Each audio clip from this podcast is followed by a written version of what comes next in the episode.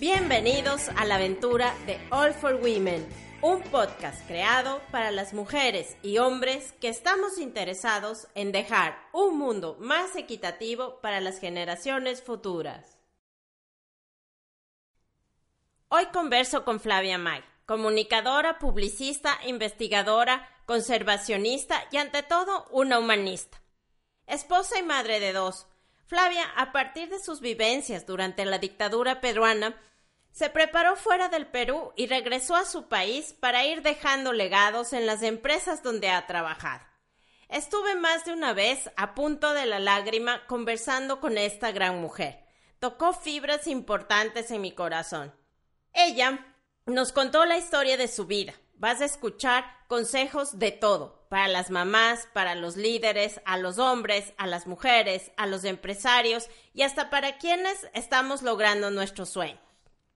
Conversamos sobre las emociones y cómo manejarlas, ya que todos los seres humanos tenemos situaciones por las cuales pasamos y es importantísimo aprender a conocerlas. Como es humanista, me dijo, la esencia de las empresas está en las personas que trabajan ahí, porque los seres humanos somos los que transmitimos los valores. La cultura de la empresa las hacemos los hombres y las mujeres, valorando el respeto a los seres humanos. Hablamos de lo que aportamos las mujeres a las empresas y al mundo en general, poniendo color, estando muy alerta, con la capacidad de desarrollar creatividad en cómo resolver los problemas, haciendo que las cosas sucedan, entre otras cosas. Aquí empieza la primera parte de este podcast, sobre lo que aprendemos cuando escuchamos, una competencia que es indispensable desarrollar para todas y todos. Si, que si no escuchas, ¿cómo vas a hacer que algo funcione? ¿No? Tienes que escuchar, tienes que escuchar a tu par, a tu jefe, a tu subalterno, a la persona que trabaja en campo, a tu cliente, a la señora que te sirve el café. Tienes que escuchar. Tenemos que aprender a escucharnos. Creo que parte del gran problema que pasa hoy día en el mundo es que la gente ha dejado de escucharse. Y la gente lo único que quiere es hablar, hablar y decir. Y se olvidó de escuchar. Y cuando no escuchas, te pierdes de mucho y se pierde el diálogo. Y en la vida hay que escuchar. Los matrimonios se rompen porque la gente no escucha. los amigos se pelean porque la gente no escucha. Entonces, eh, te peleas con tu jefe porque no sabes escuchar. La gente oye para reaccionar, no escucha para pensar, para procesar esa información y para poder trabajarla. La riqueza del trabajo entre las diferentes generaciones y cómo, a través de escucharnos, podemos aprender. A ver, escuchemos. Nadie es dueño de la verdad, por Dios. Entonces, escuchemos, por más que tengas 35 años, yo tengo 35 años trabajando en marketing y publicidad y trabajo con gente muy joven y es el momento de escucharlos porque el, mundo cambia. Mi hijo tiene 25 años, me cuesta mucho escucharlo porque claro, ¿tú qué sabes? ¿Me entiendes? Pues yo soy tu mamá, yo sé más que tú y estoy aprendiendo a escucharlo porque el mundo es distinto, el mundo se comporta distinto, los chicos piensan distinto y hay que aprender a escuchar. Tenemos por qué aprender a escuchar porque de los chicos estamos aprendiendo cosas nuevas. Entonces, no hay que reaccionar. Y eso es un aprendizaje que los adultos que tenemos años en este, en este negocio, tenemos que reaprender, ¿no? Muchos decimos consumer centric, consumer centric, pero consumer centric si ni siquiera eres capaz de aprender a escuchar a tu hijo, aprender a escuchar al chico que trabaja contigo, que tiene 25 años y que viene con ideas nuevas. vienes haciendo lo mismo hace 30 años. Flaca, lo haces mal, ya las cosas no se hacen así. Hay que hacerlas más rápidas, más eficientes, en menor tiempo. Escucha al chico que te está proponiendo cosas nuevas, ¿no? Escuchar. Entonces, respeto, escucha, empatía, ¿no? Son tres cosas que para mí son importantísimas y que el respeto, gracias a Dios, siempre lo he tenido. La empatía es algo que es fundamental para poder vivir. Si no tienes empatía, pues mejor no vivas.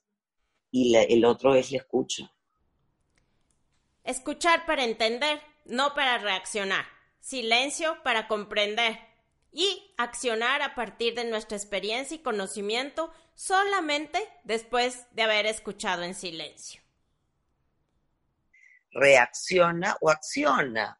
Y una de las acciones es, oye, ¿sabes qué? Déjame pensarlo. Parece una buena idea, parece una buena idea, pero déjame pensar. Procesar, ¿qué sería pensar? Primero pensar, procesar y ahí accionar, ¿no? Exacto, ¿por qué no? Pero ¿sabes qué? Déjame pensar. O proponme un plan o por qué no hacemos un equipo de trabajo, lo vemos mañana en la tarde y vemos cuáles son los pros y los contras de lo que propones y tomamos una decisión en equipo. ¿Por qué no? Pero reaccionar o decir sí o no inmediatamente, hay cosas que las que evidentemente, oye, me parece estupendo, ¿por qué no lo he pensado antes? Vamos a hacerlo mañana, o sea, ¿por qué perdemos más el tiempo? pero cuando son decisiones o que, implican a más gente o cambios estructurales, oye, déjame pensar. La gente también se olvidó de pensar. Entonces, pensar y conciliar, ¿no? Cuando, cuando involucra a muchas personas, hay que conciliar, hay que conversar con otras personas de diferentes áreas y llegar a un entendimiento cada uno desde su área de expertise, dando su opinión y, oye, pero esto sí se podría cambiar, lo vienes haciendo así hace 30 años, pero si lo hacemos de esta manera, ¿tú crees que funcionaría? Y haciendo que la gente reflexione y, así, y cambias actitudes y conductas. Ah, entonces involucras y logras un cambio. Entonces, esa es la parte donde a mí me gusta más porque eh, logras realmente un cambio organizacional, ¿no? Y, logras integridad y la gente tiene respeto y, se sienten respetados con su opinión, pucha, y ayuda por todos los lados, o sea, se sienten escuchados, eh, sienten que hay respeto por su opinión, se sienten considerados, les hace bien al estima, o sea, eh, se construye desde todos los lugares, ¿no? No es no porque no, eso es una dictadura, y no porque tú tienes la jerarquía tal, entonces tú decides, no. Todos somos iguales, todo el mundo tiene un punto de vista, vamos a construir. Escuchar sirve para la vida, para entender, para respetar las posiciones de otras personas y sobre todo para desarrollar empatía. Tres principios que rigen la vida de Flavia Mag, a quien ahora sí, en esta segunda parte, vamos a escucharla en la entrevista propiamente dicha, empezando por una conversación sobre los sueños y su admiración por las personas que los tienen y los persiguen.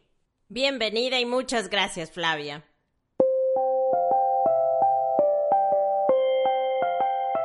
Cuéntanos cuáles eran tus sueños cuando, cuando eras pequeña y cuando estabas empezando tu vida universitaria.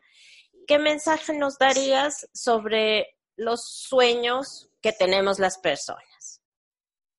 Ya, mira, cuando yo era chica, este, yo crecí en la dictadura militar y después de la dictadura militar eh, vino otro gobierno y después vino un gobierno de Alan García, donde, se, donde explotó el terrorismo y teníamos inflación del 2000%. Entonces la gente de mi generación, la verdad es que no, no teníamos mucha posibilidad de tener sueños, ni esperanzas, ni nada. De hecho, yo me fui a vivir fuera del Perú y regresé después de un tiempo porque no me gustaba vivir fuera. Y entré a, a estudiar publicidad.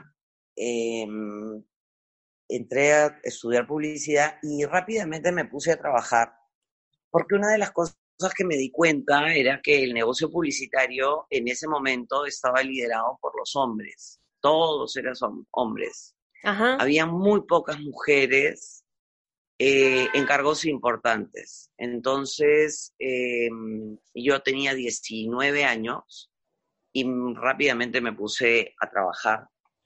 Entonces, eh, yo lo que quería era ser una buena publicista, me encantaba crear, me encantaba la estrategia, pero grandes sueños no tenía.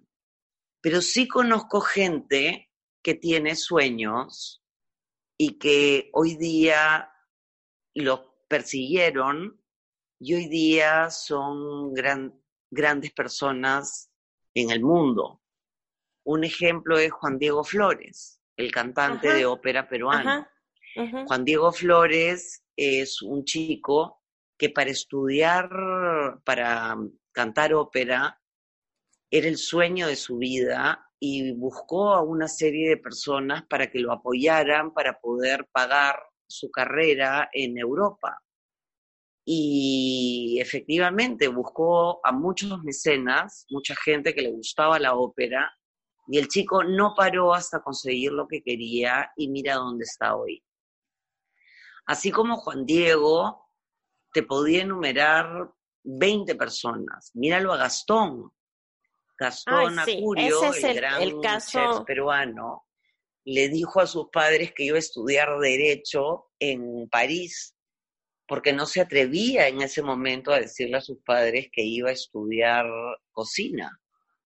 Y cuando los padres llegan a la graduación, pues se enteran que Gastón se graduaba de chef y no de abogado, o no me acuerdo la carrera, de repente estoy inventando, pero claramente no era chef. Entonces, lo que los papás sabían. Y él siguió con sus sueños y mira dónde está Gastón hoy día. Pero no solamente es gente, además lo lindo de la carrera de estas personas exitosas que te estoy hablando, no solamente es lo que ellos han logrado en la vida por ellos, sino es además cómo ellos devuelven a la vida todo lo que ellos han logrado, ¿no? Gastón tiene en Pachacute una escuela de cocineros, tiene una escuela de, mm, de mozos, tiene una escuela, mira, tiene escuelas de todo, donde él prepara a los chicos gratuitamente.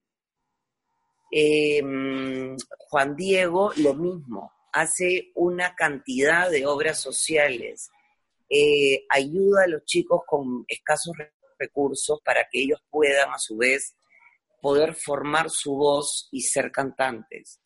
Hay un tema que de repente no es políticamente correcto, pero es un chico que está triunfando en el mundo, en la tauromaquia, que es Andrés Rocarrey, que tiene 22 años, que se fue de su casa a los 14 años a, prepararse y hoy día es em, el torero número uno del mundo y Andrés otra cuota de lo mismo, no solamente es donde él ha llegado, sino es lo que él devuelve, ¿no?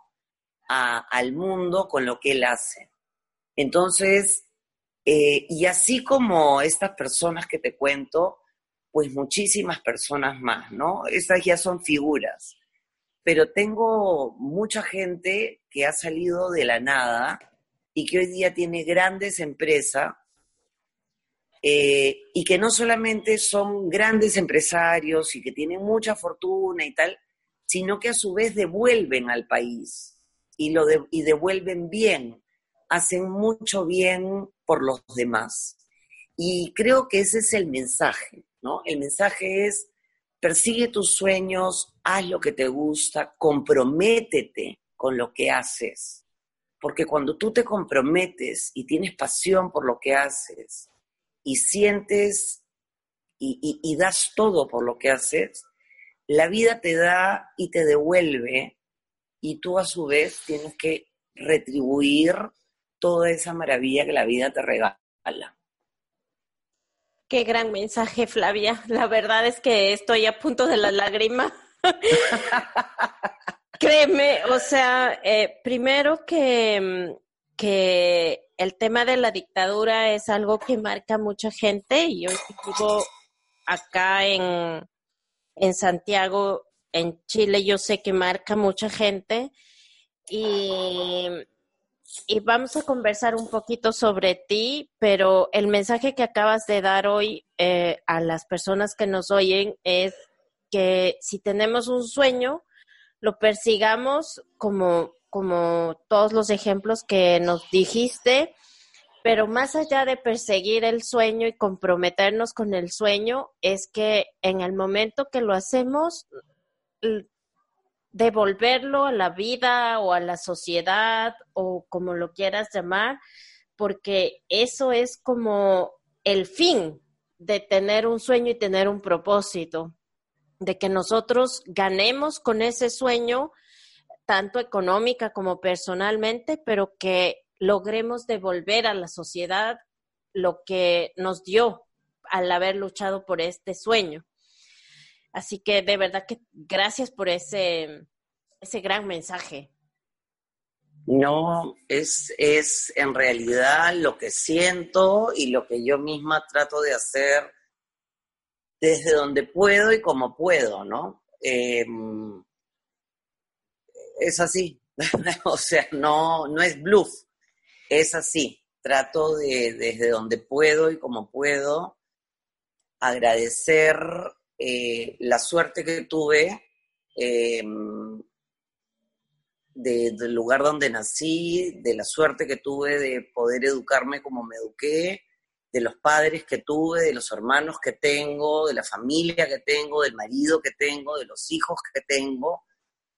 Y una de las cosas que mi padre me enseñó, mi padre era pediatra, es que en la vida hay que devolver, hay que retribuir toda esta suerte que nosotros tenemos. Ese es el compromiso que nosotros tenemos como seres humanos. Hay que devolver. Como sea, la caridad empieza por casa. Y si lo puedes hacer desde otro lugar, lo puedes hacer. Lo lindo de estas personas que han perseguido sus sueños, desde el lado empresarial, desde el lado personal, eh, que hoy día son figuras, es que ellos este, lo tienen tan claro y que lo manifiestan y que lo hacen de manera silenciosa, porque no se hacen publicidad ellos mismos de mira qué bueno que soy, viste, mira lo bueno que yo hago. Lo hacen de manera silenciosa y buscan recursos, em, muchos, la gran mayoría son recursos de ellos, pero hay gente que, que cuando se entera que, que están en estos proyectos, pues la gente se sube y, y los ayuda porque si el Estado no puede resolver los problemas que tenemos como país, pues el empresario lo tiene que hacer, las personas lo tenemos que hacer, desde el, como te digo, el pequeño lugar que nos toca, ¿no? Entonces, sí, esa es otra filosofía de vida. Flavia, excelente. Dime, cuéntame a partir de esto que dos cosas que me dijiste sobre la dictadura, sobre tu migración y tu regreso al país. ¿Cómo crees que te fortalecieron profesionalmente estos retos? Aparte de que empezaste a estudiar una carrera donde, como me mencionaste, era un mundo bastante machista. Uf, eso fue muy, me río ahora ya, pero em, mi primer trabajo fue en Toyota del Perú, imagínate, con japoneses. Entonces yo era asistente de marketing, tuve un jefe maravilloso, este, pero claro, yo era mujer. Entonces las mujeres, ya sabes, en la cultura japonesa, te puedes imaginar cómo era. Entonces duré un año a pesar que mi jefe peruano maravilloso, este, no quería que me vaya, qué sé yo, yo quería eh, trabajar en una agencia de publicidad. Y me fui a trabajar a una agencia de publicidad. Pero el dueño de la agencia en ese momento decía que cómo se les había ocurrido contratar a una mujer como ejecutiva de cuentas si este era un negocio de hombres. Si los contratos se cerraban tomando whisky en la noche. Y yo era una mocosita de 20 años ya, y que, ¿qué hacía yo ahí? ¿Qué, que me tenían de adorno, ¿no? ¿Qué, qué, qué es esto? Entonces, sus otros dos socios, que eran bastante más jóvenes, uno era su hijo y el otro era su socio, que también era más joven, dijeron, no, papá, nosotros hemos trabajado con esta chica en Toyota y la chica es bastante capaz y tiene muchas cualidades y los negocios ya no se cierran necesariamente tomando whisky en la noche. Esos son los contratos con los canales de televisión y qué sé yo. Vamos a darle una oportunidad. Y trabajé con ellos tres años Em, claro que este señor ni me miraba, porque claro, yo era mujer, o sea, no, no, no contaba conmigo para nada, yo no estaba invitada a las reuniones. Para mí fue todo un esfuerzo tratar de, sea, no tratar, demostrar que podía y que lo hacía bien, porque además yo estudiaba a la vez. Entonces, lo rico de estudiar y trabajar a la vez es que yo estudiaba en un instituto de publicidad donde todo lo que yo aprendía lo aplicaba al día siguiente, ¿no? Entonces, este, además de este señor machista, había otras personas maravillosas que no eran machistas, ¿no? Los creativos no eran machistas y al contrario, al ser casi la única mujer en la empresa, pues les parecía súper divertido porque era graciosa y porque le ponía color a, la agencia y, qué sé yo. Entonces, eh, desde ese lado, eh, me, me, tomaron cariño y me enseñaron muchísimo, la verdad. Me enseñaron muchísimo desde todos los lados, o sea, y tuve que lidiar y hacerme un espacio como mujer eh, en este mundo, eh, luego siguieron contratando gente y contrataban hombres. Contrataban hombres. Hasta que las mujeres eran diseñadoras gráficas y para de contar. Solamente había mujeres en el área de diseño gráfico. No había mujeres creativas y yo era la única mujer en cuentas. Y finalmente cuando renuncio, porque me fui a, nuevamente a, ya quería cambiar de trabajo, quería irme de viaje, otra vez me entró el tema, mis papás querían que nuevamente me fuera a vivir a Estados Unidos, ya había terminado mi carrera, querían que vaya a hacer estudio superior, digamos, una maestría o qué sé yo, este, empezaron a contratar mujeres. Entonces, eh, podríamos decir que le abrí paso en esa agencia al resto de mujeres que contrataron. Y eso fue, eso es una gran satisfacción, ¿no? Hoy día esa empresa es liderada por mujeres. Eh, Flavia, eh, qué, mm, qué, gran mensaje el, el que también nos diste en este momento, que es lo que nosotras dejamos como legado a pesar de que nosotras tengamos que sufrir un poquito, como dijiste, en que del machismo, en este caso que nos contaste, pero ¿cuál es la reacción que al final esto causa en, en, el, en el grupo donde nos movilizamos? Entonces, la pregunta que te haría aquí es, ¿qué desarrollaste o qué crees ¿Qué habilidad crees que desarrollaste en este proceso de, dejar este legado a, esta empresa que hoy contrata mujeres y digamos que desarrollaste como la primera jefa de cuentas y enfrentando este mundo machista? Creo que mm, lo que demostré es que las mujeres sí podemos, que mm, somos muy comprometidas, que mm, somos súper perfeccionistas, que no se te escapa ni una. Es verdad, a las mujeres no se nos escapa nada. Sí, sí, es verdad. Y los clientes estaban encantados, porque los que trabajaban conmigo y hacían evaluaciones, me hacían evaluaciones cada seis meses, decían, a esta chica no se le escapa nada. Porque claro, em, como estás con los ojos encima todo el tiempo eh, de todos, ¿no? Para ver en qué momento esta chica comete el error. Entonces, em, estás mucho, bueno, no sé si estás o tiene que ver con tu personalidad, pero em, yo creo que es una característica de la mujer, además, que es muy meticulosa, somos muy meticulosas, somos muy detallistas, estás en todas. O sea, las mujeres creo que por esa misma capacidad que tenemos de tener hijos, no se te escapa nada, ¿no? Estás como en todas. El nivel de compromiso que tienes con las cosas es muy alto, el nivel de responsabilidad es muy alto. Y bueno, y luego vienen ya otras cualidades como otras em, em, cosas como tu nivel estratégico, eh, tu capacidad de desarrollar eh, la creatividad, ¿no? La creatividad no solamente aplicada a guiones o a comerciales, sino tu creatividad en cómo resolver problemas, esta empatía de la que hablábamos, de cómo hacer que las cosas sucedan, hacer el trabajo en equipo en menor tiempo y ese tipo de cosas, ¿no? Creo que eso fue principalmente eh, lo que vieron que las mujeres teníamos y lo que ayudó a que abrir el paso al resto.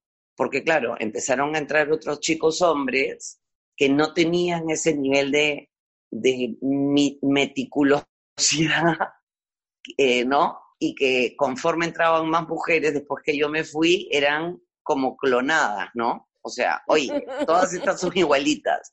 Que no, lo que pasa es que son del mismo colegio, hay una broma. No, es que son del mismo colegio. No, que, que han estudiado en el mismo sitio. No, que no. Es que es una característica de la mujer y punto, ¿no? Eso es.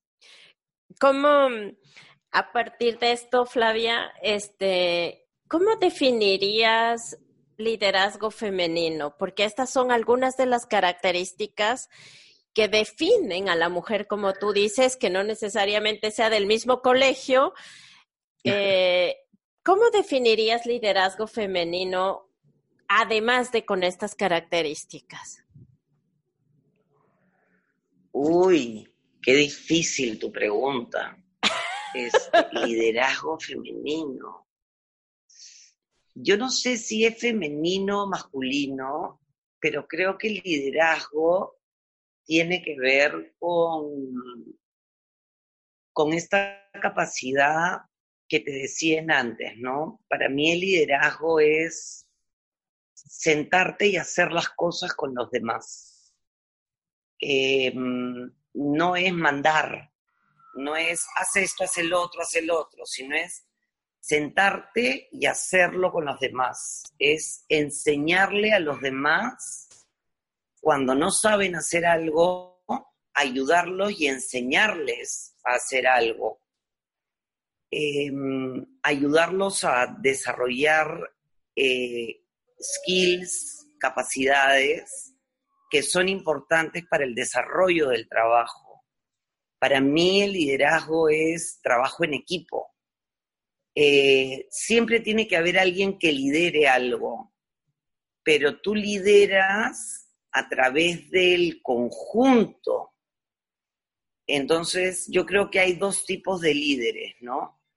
El líder que va a fracasar, que es el que manda. Haz esto, esto, esto, esto, ah, quiero que mañana me presentes un plan, quiero que mañana, quiero, quiero que me digas cómo vas a hacer esto.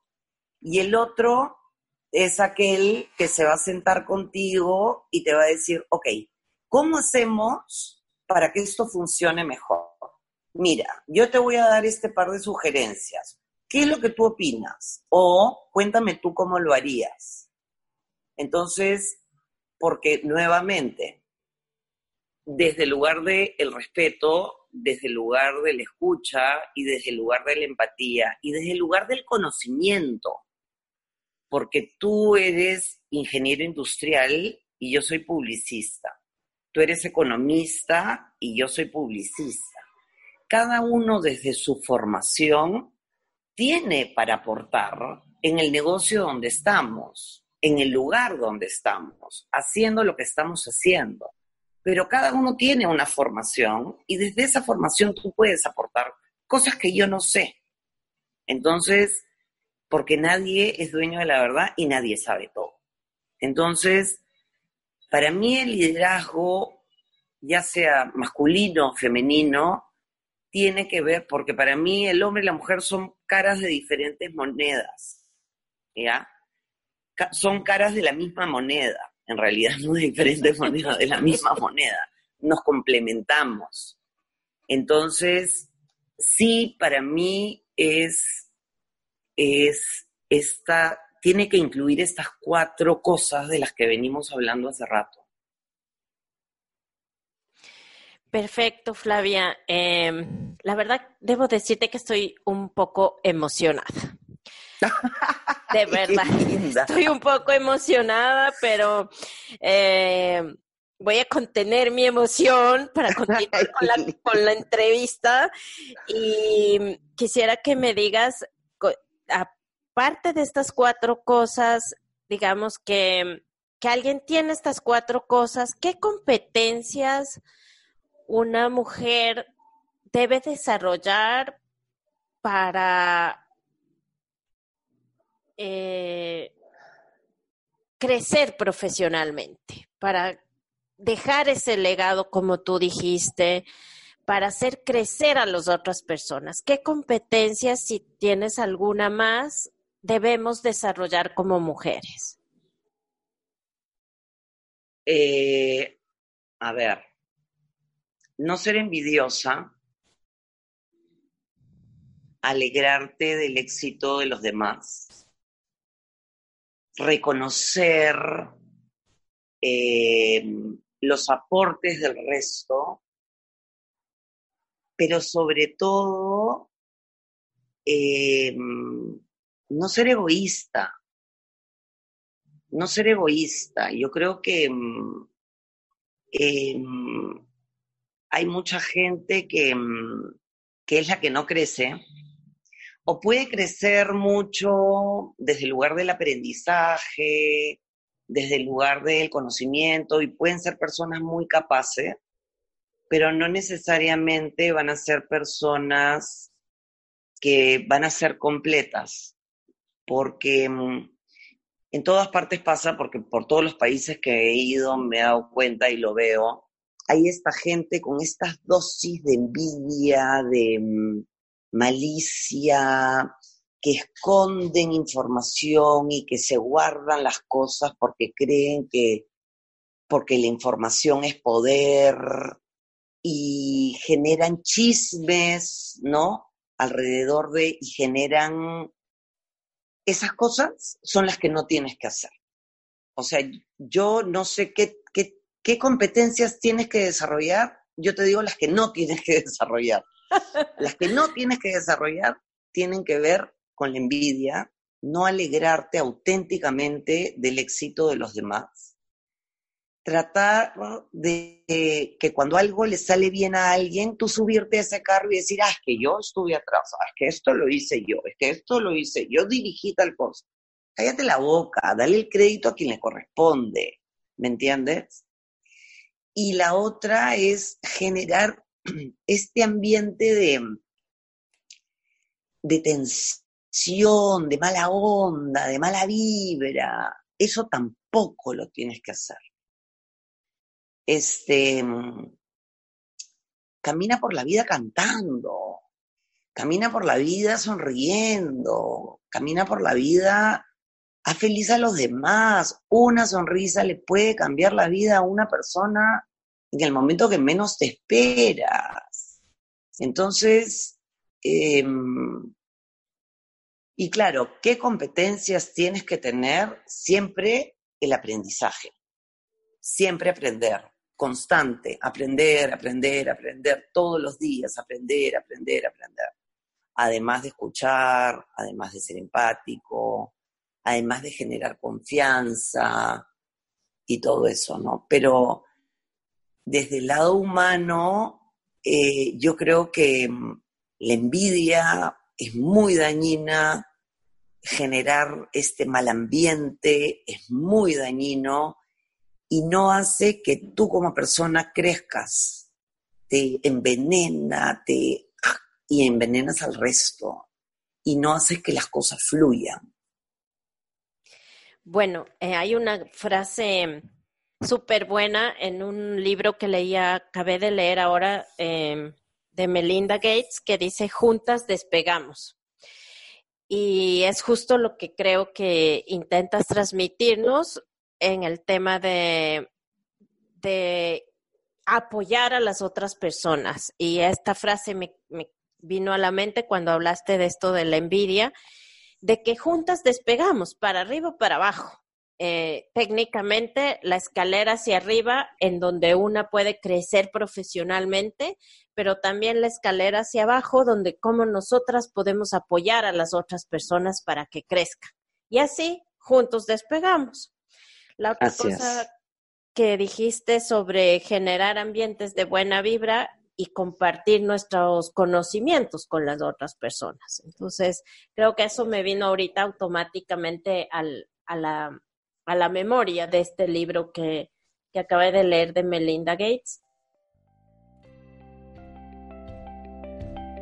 ¿Qué consejo les darías a nuestras mujeres oyentes antes de hablar un poquito de equidad de género en el Perú? Quisiera pedirte un consejo para las mujeres oyentes y un consejo para los hombres oyentes. A ver, eh, un consejo para las mujeres oyentes, que se la crean, que sí podemos. A las mujeres mamás, varias cosas.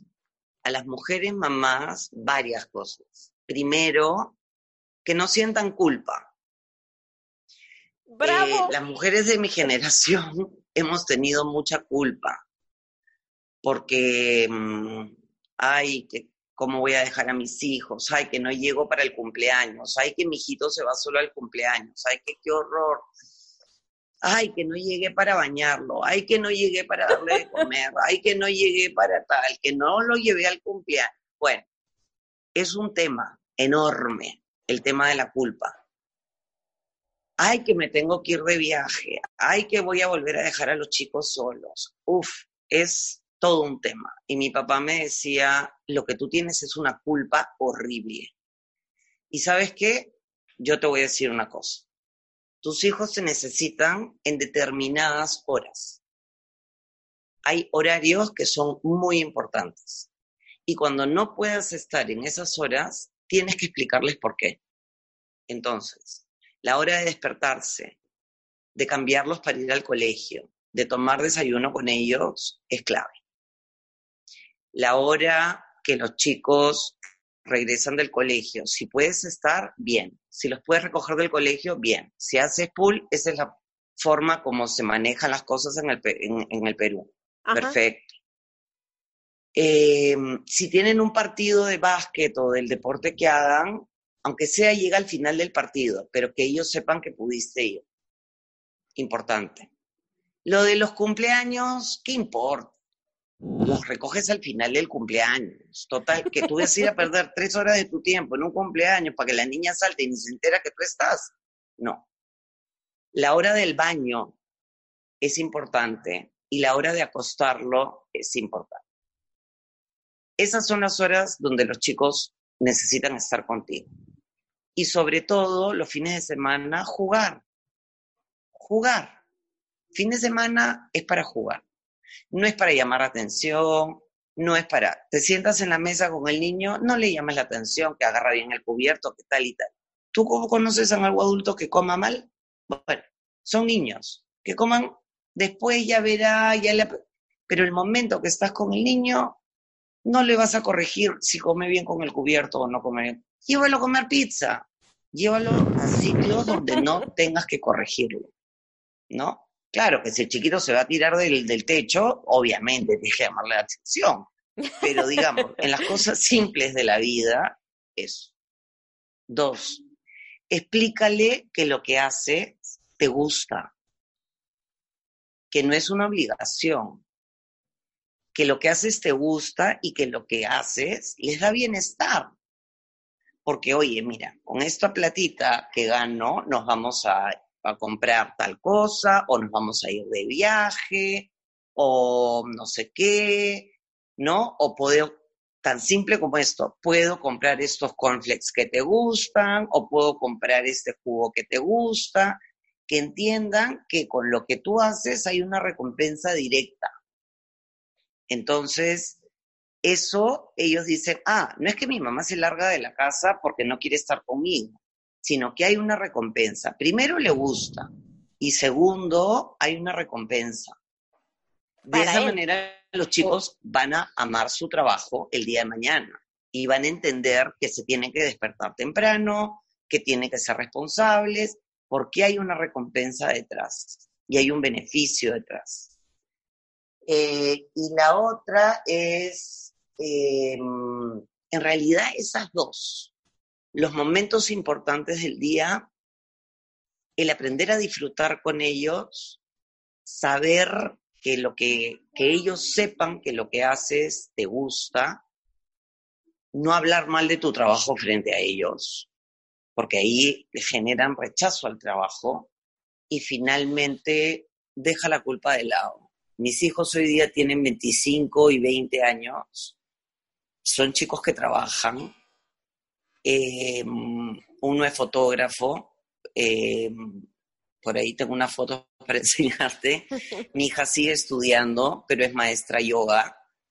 Eh, y son chicos felices. Este, no los veo complejados, no hacen lo que les gusta, respetan muchísimo mi trabajo, yo respeto muchísimo lo que ellos hacen y no soy la mamá perfecta, pero yo los veo bien y, me siento súper orgullosa. Bueno, para ellos seguramente eres la mamá perfecta, Flavia, y eso es lo que importa. Déjame decir. No, no soy. No soy, me lo dice. No soy. Pero no importa. De boca para afuera, de boca para afuera. para los hombres, ¿qué consejo nos darías, Flavia? a los hombres que no compitan con las mujeres. No compitan. O sea, cada uno tiene un rol en esta vida. Y mm, si los hombres no ayudan a que las mujeres salgamos adelante y que este machismo, y está demostrado en los números, las mujeres consideran que si los hombres no cambian de actitud, la equidad de género no se va a dar. Entonces, uno, no compita con las mujeres porque cada uno tiene su rol en esta vida. y dos, este, necesitamos quitarles la carga. Andan muy cargados. Déjenos a las mujeres ocuparnos de las cosas. ¿Verdad? ¿No? O sea, ya tienen muchos años de carga. Nosotros también podemos. No compitan.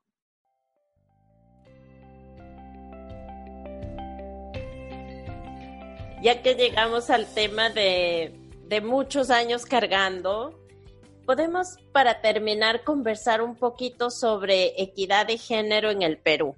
¿Cómo ves el tema en Perú actualmente? ¿Crees que han cambiado los números de equidad en los últimos 10 o 15 años? ¿Qué dicen los datos? Y algo que me gusta preguntar es si esperanza o seguimos luchando. No, sí.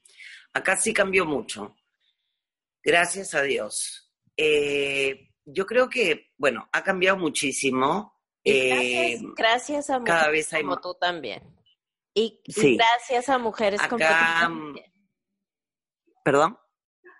te decía que gracias a mujeres como tú también, que dejaste un legado en las empresas machistas donde empezaste a trabajar. bueno, este, gracias a Dios, sí. Yo creo que el acceso a Internet, como te decían antes, ¿no? Em, la gente de mi generación, las mujeres de mi generación, no, tuvimos, no tuvieron muchos chances. Las mujeres de escasos recursos, peor, porque no teníamos chances. Las mujeres tenían que hacer, las amas de casa, las mujeres de mi edad, teníamos que hacer malabares para poder darle de comer a sus hijos. En verdad eran unas genias. La verdad es que eran unas genias. Yo no sé cómo han hecho para salir adelante. Pero yo creo que el acceso a Internet desde hace 10 o 15 años hizo que todo esto cambie. El hecho que la mujer pueda conectarse con el mundo y vea que las cosas, que las mujeres en el mundo eran capaces de hacer cosas, hizo que haya un cambio en la mentalidad de la mujer, claramente. Y la mujer hoy día, eh, el 50% de las mujeres estudia, no, perdón, a ver, vamos por partes. Eso por un lado, ¿no? Eh, por otro, el acceso a Internet hizo que hubiera un cambio radical.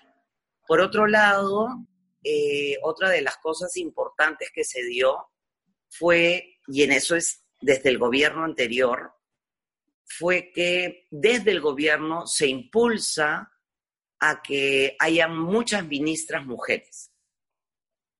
Entonces, hoy día, más de la mitad de las ministras son mujeres, las ministras de Estado.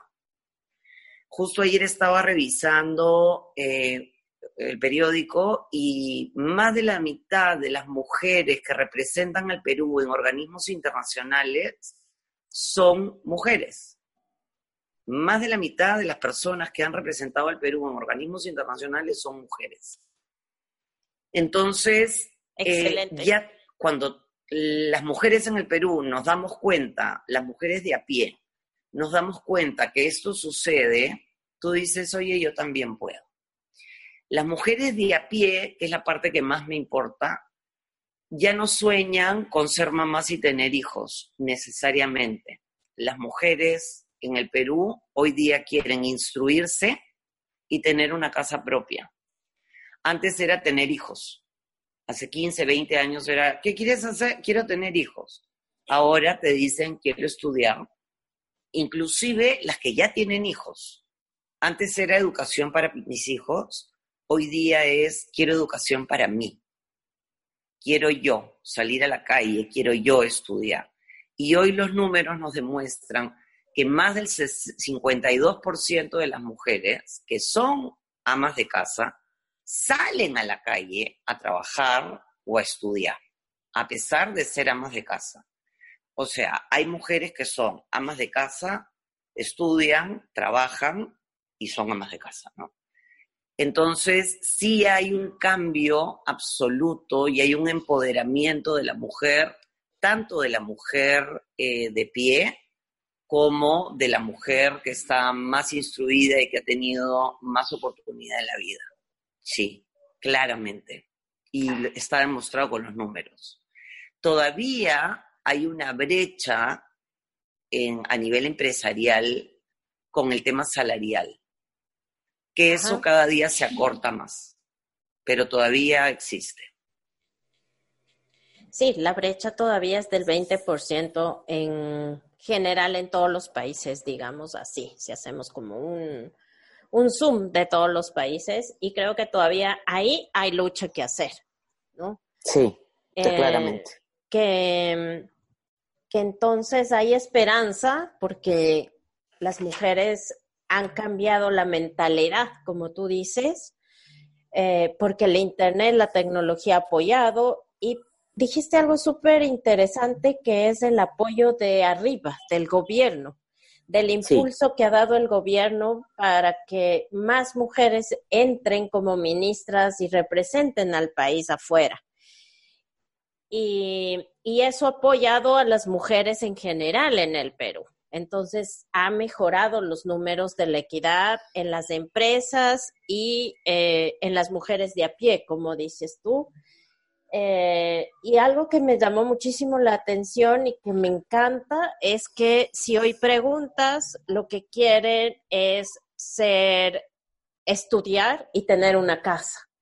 Y eso está cambiando en la generación, porque si antes las generaciones de mujeres era eh, que, no, que no está ni mal ni bien, el objetivo principal, tener hijos y casarse. Así es, eso cambió.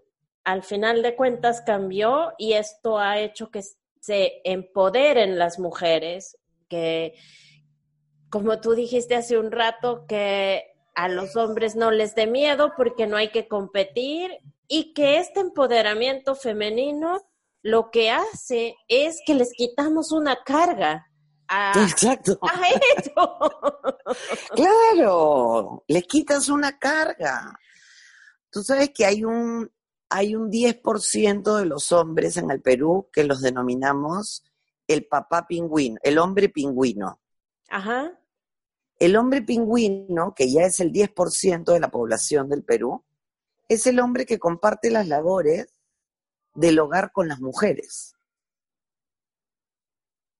Completamente. Maravilloso, porque cuando ese 10% sea el 100%, es cuando vamos a lograr equidad de género. Exactamente, pero las comparte absolutamente. Decide, va al supermercado, compra el aceite, compra el arroz, compra el azúcar, se encarga de los niños, hace la lavandería. Y hay 10% que lo declara sin vergüenza, te garantizo que hay más, pero ya hay 10% que por lo menos lo declara. Excelente, porque justamente ese, ese es un consejo que yo doy, que en este caso me voy a referir a tu término, que sean más hombres pingüino, porque al final la carga es dividida tanto para que aportemos económicamente como para que hagamos las labores de la casa. Y para que criemos a nuestros hijos juntos y para que los dos trabajemos. Y así los países van a crecer más rápidamente. No hay duda de esto porque también hay datos de que la equidad de género aporta eh, financiera y económicamente al mundo, a la sociedad porque somos parte de la misma moneda, somos dos caras de una misma moneda. Acá no hay nadie que es mejor o peor. Por eso es equidad de género. Perfecto, Flavia. Flavia, realmente, eh, pucha, como te dije, me emocioné varias veces en esta entrevista. Me ha encantado conversar contigo. Eh, he anotado aquí tres páginas de, consejos, de, cosas que has compartido con, con mis oyentes del podcast. Te agradezco infinitamente, me siento súper motivada, súper emocionada, sobre todo porque me llegaste mucho al corazón cuando dijiste que hay que devolver, cuando cumplimos nuestros sueños hay que devolver a la sociedad, porque logramos hacer algo que nosotros eh, quisimos hacer. Y otra cosa que me, que me emocionó tanto es tu consejo para las madres eh, en que no sientan culpa, que hay que dejar la culpa. Eh, y, y lo que dijiste como el compartir con los hijos el que tu trabajo les te gusta y el que esa platita es para, para ellos también. Así es. Es que les va a dejar algo a ellos. Les da bienestar. Les da bienestar y ese es como dice Cristina Páez, el empoderamiento económico de las mujeres. ¿Cuánto bien le trae a la familia esto? ¿Cuánto bien le hace a la sociedad? Con esto puedo pagar tu colegio, con esto puedo pagar, ¿ves? Con esto puedo pagar esto, con esto puedo pagar esto. Hay que explicarles porque estás formando seres humanos. Y estos seres humanos tienen que saber que la plata no cae del cielo. Exactamente. Que todos tenemos que trabajar. todos tenemos que producir para generar el dinero, no cae del cielo efectivamente, pues si cayera del cielo estaríamos listos. Claro. Y está formando seres humanos, entonces eh, es una misión enseñarles. Es una misión, exactamente, compartirles que el trabajo es bueno y que, que te gusta hacer para que ellos después, como tú dijiste, como tus hijos, hagan lo que les gusta y amen lo que están haciendo. Sí, esta frase te va a encantar. Cuando lo haces con alegría, el trabajo es canción.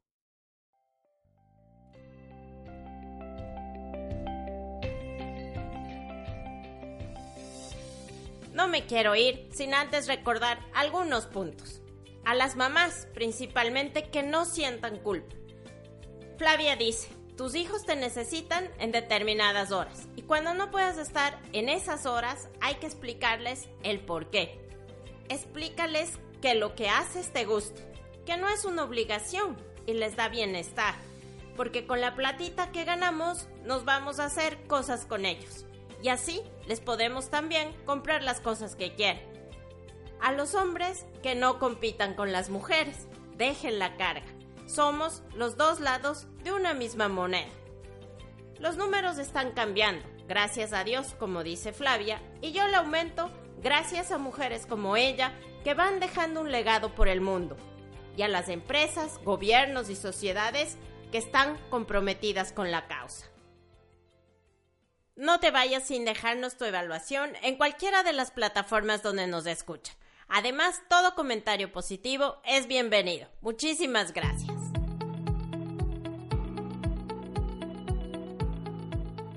Esta es una producción personal con la colaboración de Menta Digital de Juliana Maya, con la ayuda de Bernard Erazo en la edición. Compártelo con la mayoría de personas posibles para que el mensaje se difunda y vayamos poniendo granos de arena en la construcción de un mundo diferente para las generaciones futuras. Me puedes seguir en Instagram en la cuenta All for Women Podcast. Y recuerda que tienes otros recursos escritos en el blog de mi página web www.alexandrapontón.com. Déjame tus comentarios y sugerencias. Todo lo constructivo es bienvenido.